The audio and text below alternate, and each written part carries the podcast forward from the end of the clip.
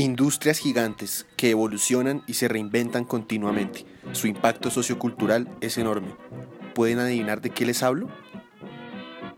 Tengan un cordial saludo. Les habla su locutor Nicolás Naranjo. Y en este podcast llamado El Poder de Entretener vamos a inmiscuirnos en las industrias del entretenimiento.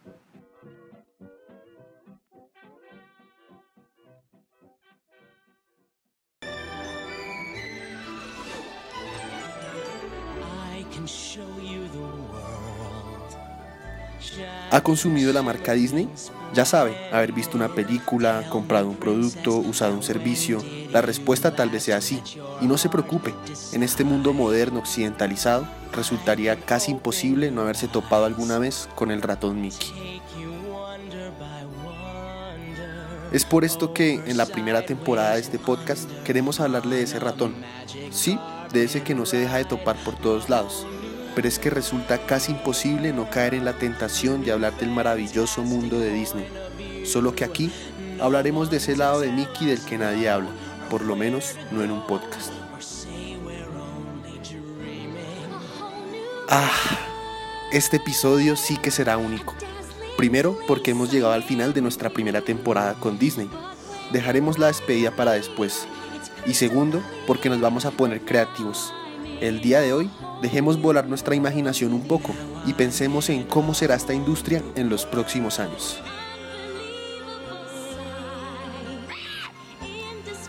¿Qué le depara el futuro a Disney? ¿Qué van a hacer? Si quieres pensarlo antes de seguir escuchando y tener una idea más cementada sobre lo que vas a considerar, te invito a que veas los dos anteriores episodios de esta miniserie de Disney, que además de darte una percepción más clara de lo que son y lo que significan, también te van a entretener por un par de minutos. Así que abróchense, porque vamos a aventurarnos en intentar descubrir el futuro de nuestro amigo el ratón. Para hacerlo, quisiera que lo viéramos desde varios puntos de vista, el económico, de sus películas y su merchandising. Bueno, y si lo piensas, esto es lo que compone una industria como Disney, producciones, productos y dinero.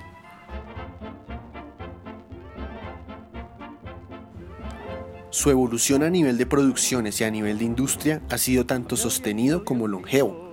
Desde declararse en bancarrota hasta 100 años después ser una de las industrias más grandes y poderosas del mundo, desde princesas con el prototipo de amas de casa hasta princesas independientes y de todo el mundo, el crecimiento de Walt y su empresa ha sido algo sin precedentes.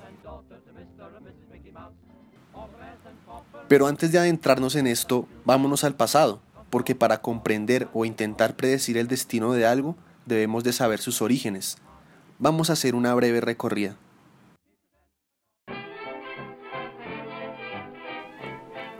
Era el año 1923 y el joven Walt Disney, de 22 años, acababa de vender su posesión más preciosa, una cámara, para poder comprar un tiquete hacia Hollywood.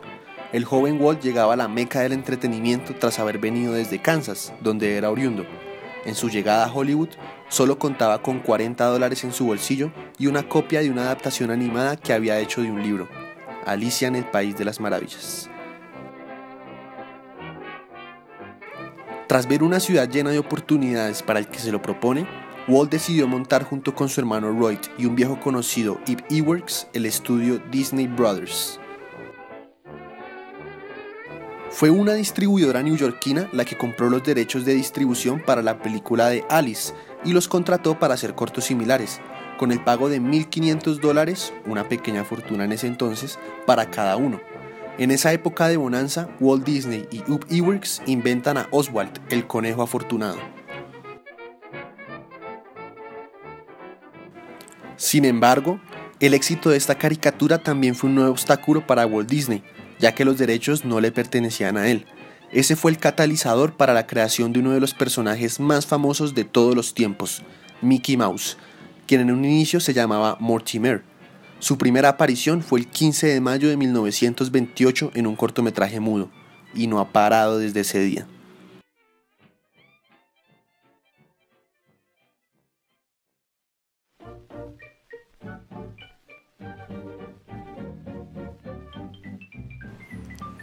Después de la aparición en la gran pantalla de Alicia en el País de las Maravillas y el éxito rotundo del ratón Mickey Mouse, creo que todos sabemos lo que ocurrió con Disney.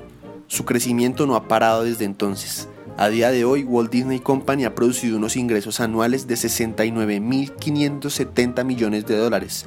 Se encuentra en el tercer puesto de reputación de marcas a nivel mundial y el primero en el ranking internacional de parques de atracciones.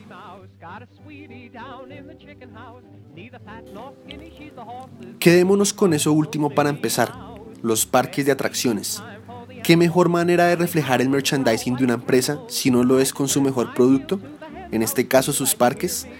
¿Qué le espera a estas mega atracciones y sitios turísticos de Disney?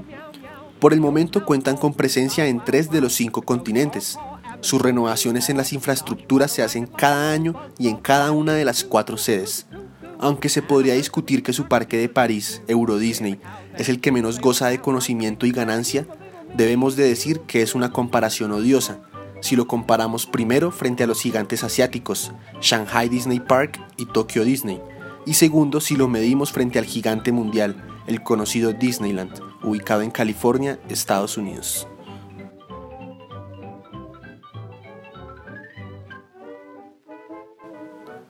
Pero aquí lo importante no es comparar los parques, Sabemos que todos tienen un gran reconocimiento y generan ganancias a Disney de una manera increíble. Es que no mentimos si decimos que todo el mundo va a los parques. Más de 50 millones de personas de todas las nacionalidades pasan cada año a través de los molinetes de entrada de los parques temáticos. Lo importante, como sabemos, es tratar de ver qué le espera a estos parques. Se los quisiera resumir en dos palabras claves, expansión y modernización.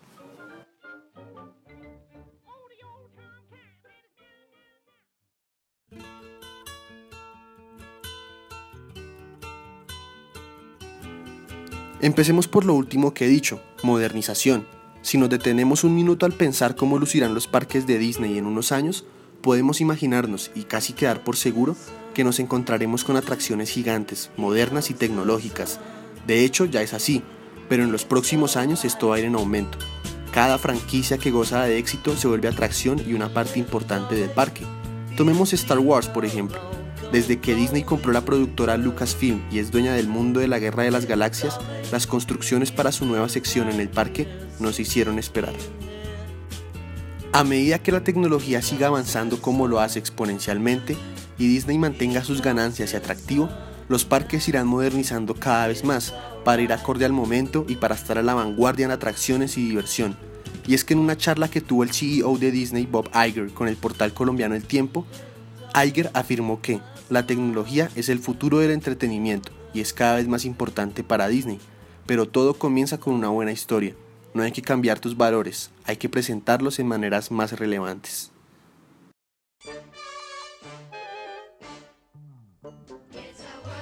Pero podemos salirnos un poco del espectro de la especulación y mencionar algunos de los planes concretos que ya tiene Disney para sus parques en un futuro cercano.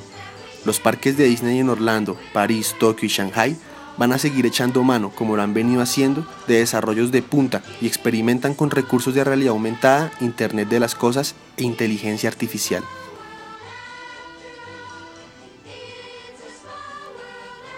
En la Florida avanza la construcción de Toy Story Land, una atracción de 4 hectáreas y media que replica el patio de un niño y reduce al visitante a la escala de uno de sus juguetes. Allí se expandirá Toy Story Manía, una de las atracciones más populares de la actualidad.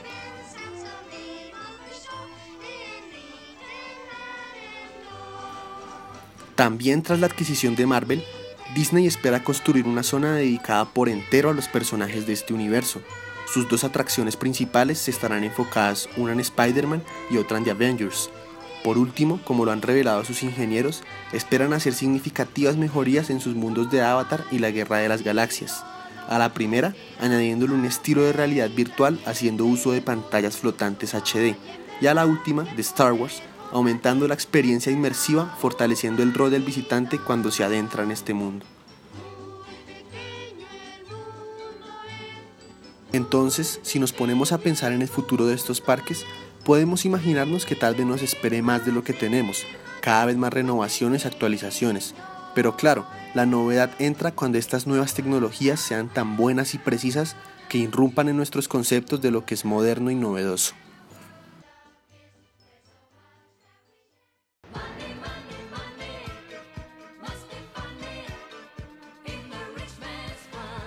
Vamos ahora al otro punto, la expansión de estos parques.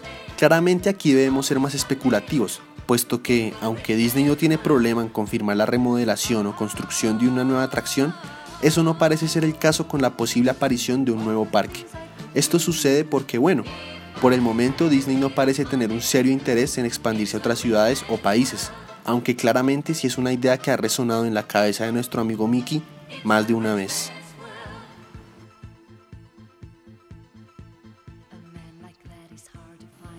Con una presencia ya establecida en Norteamérica, Europa y Asia, Disney ha coqueteado con la idea de establecerse principalmente en dos subcontinentes, por lo atractivo que se presentan en términos de posible audiencia y acogida. El primero es Centroamérica y el segundo Latinoamérica. El continente africano, por desgracia, no parece tener ningún vínculo con Disney en un futuro cercano, por lo menos en los parques, ya que la situación socioeconómica no lo permite. Claro, no habría problema alguno en construir una sede en un país africano desarrollado en varias zonas, como lo es Nigeria, Egipto o Sudáfrica. El problema radica en que tal vez la acogida no sea la mayor y el gasto represente más que la ganancia.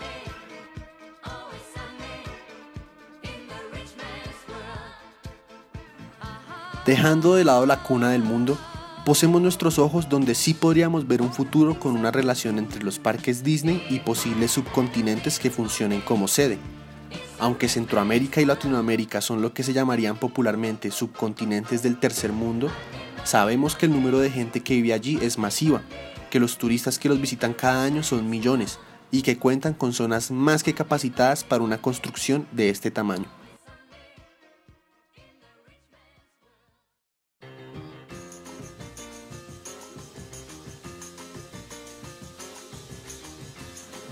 En primer lugar, podríamos tener a Brasil como el máximo candidato sudamericano. Un país con más de 200 millones de habitantes y un subcontinente no explorado podría ser una opción más que tentadora para Disney.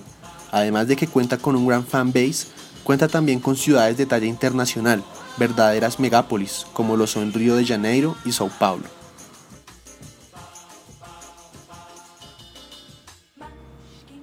El mismo caso y los mismos argumentos aplican para que México sea un fuerte candidato por el lado de los centroamericanos. En primer lugar, porque al igual que Brasil, son sin dudas el país más fuerte de sus zonas. También cuentan con ciudades que están a la altura y ya son megápolis, como Guadalajara o Ciudad de México. Inclusive hay algo con lo que cuenta México que es más atractivo, y es la alta tasa de turismo con la que cuenta.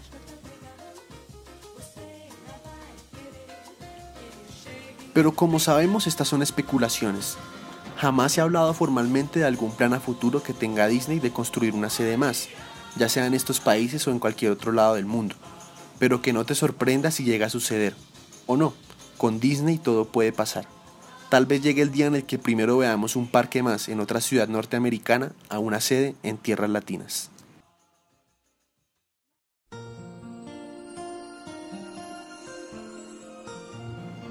Bueno, ya vimos lo que le puede deparar el futuro a estas megaestructuras que ha construido Mickey con el pasar de los años.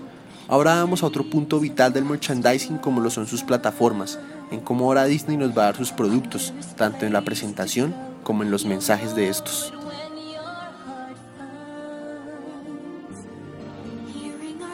El cambio en la presentación de los productos puede ser algo con lo que ya nos estamos enfrentando, y es que bastan pensar cómo estos últimos dos años Disney ha ido rompiendo las barreras del cine para mostrarnos sus producciones en otras plataformas, como lo es Disney Plus.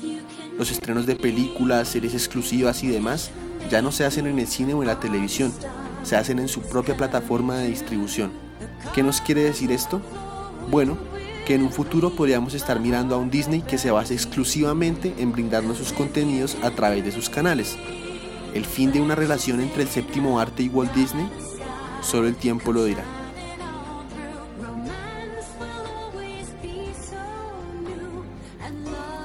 Pero el cómo el merchandising de Disney se va a ver modificado con el pasar de los años no tiene que ver solo con la presentación y formas de distribución de sus productos, sino también con el mensaje de estos especialmente en el de sus producciones. Esto vendría siendo otro punto muy importante del posible futuro de Disney, y es como ya lo hemos dicho, su evolución en sus películas.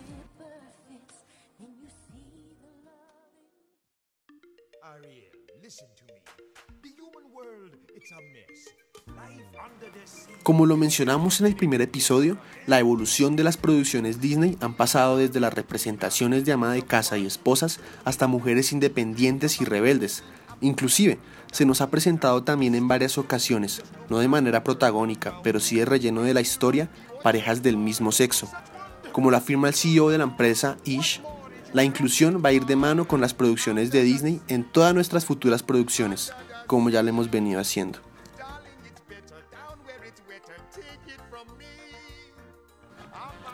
¿Qué nos hace pensar esto sobre el futuro de Disney respecto a sus piezas audiovisuales? Bueno, en primer lugar, es que con esta cultura moderna de la aceptación e inclusión en todos los niveles, no sería sorpresa el ver un personaje de sexo no binario, que no se identifique como hombre o mujer. Disney puede en algún momento romper con la barrera de los sexos en los personajes e introducirnos a alguien de este tipo.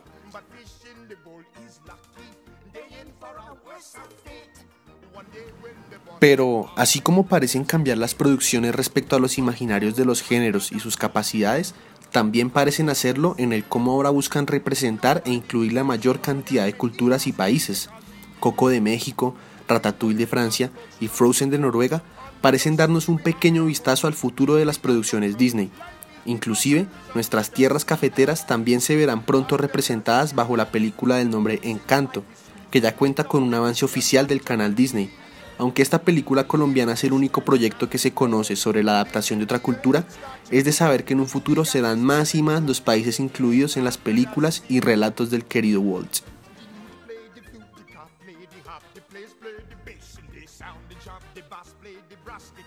Bueno, así entonces podemos ver lo que nos depara el futuro para las producciones de Disney. Si todo sigue en el mismo ritmo en el que está ahora, es cuestión de tiempo para ver una inclusión mayor, no solo en los personajes de sus películas, sino en las culturas en las que estos son retratados. Más países, más rostros, más voces, eso es lo que quiere Disney para su futuro.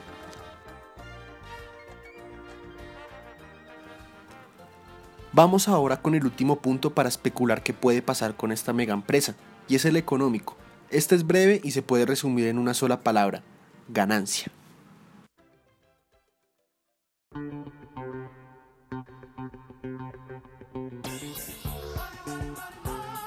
¿Por qué ganancia? Bueno, si seguimos la narrativa de ver los antecedentes para especular sobre el futuro, podríamos casi asegurar que lo que le depara a Mickey son más y más números en verdes. Cuentan con los parques más visitados del mundo, las películas más taquilleras de la historia y una de las plataformas de streaming con más suscriptores del globo. Esto se traduce a más audiencia, que a su vez se traduce a más dinero.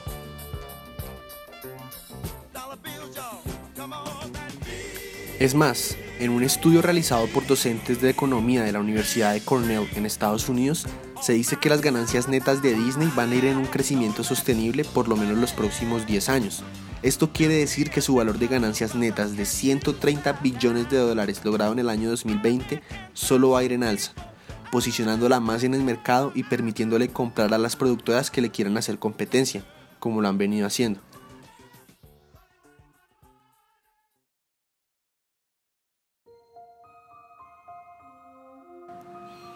Con esta idea quiero despedirme y darle el cierre a esta maravillosa temporada. La reflexión no quiero planteártela yo, sino que tú llegues a ella. Solo te hemos dado los instrumentos. ¿Tú qué piensas? ¿Está bien que una empresa como Disney siga con este tipo de crecimiento sostenido? Por mi parte esto ha sido todo. Quiero agradecerte por haberme acompañado en esta primera temporada. Espero haya sido de tu agrado. Y recuerda que esto no acaba aquí. Siempre puedes encontrarnos en nuestro Spotify, donde estarás al tanto de las novedades y donde pronto tendremos nuestra segunda temporada de Industrias Gigantes en el negocio de entretener. El próximo gigante será Netflix. No te lo puedes perder.